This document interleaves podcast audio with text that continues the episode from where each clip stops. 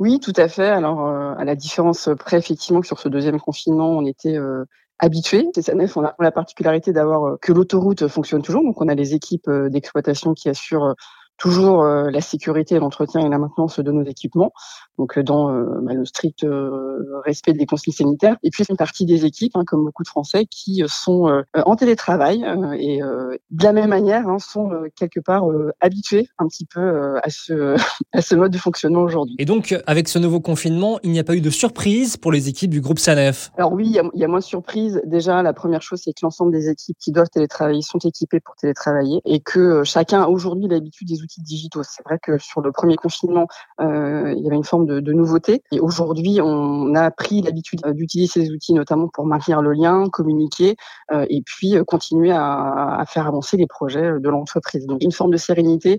On est moins dans un mode de, crise comme cela a été la première fois. Et en ces périodes de crise, le dialogue, l'échange a été aussi essentiel au sein du groupe SANEF. C'était vraiment très important, je pense, dans le premier confinement et qui est également très important dans le second confinement, c'est qu'on attache une importance particulière à maintenir le lien entre les équipes. Il y a à différents niveaux de l'entreprise un certain nombre de choses qui sont mises en place pour continuer euh, à communiquer sur les projets. On a un réseau social d'entreprise sur lesquels chacun peut communiquer aussi euh, directement avec ses équipes ou des communications plus générales qui sont faites par la DRH pour présenter leurs projets. Donc, il y a un lien qui est maintenu grâce à tous ces outils euh, digitaux qu'on maîtrise quand même beaucoup mieux aujourd'hui.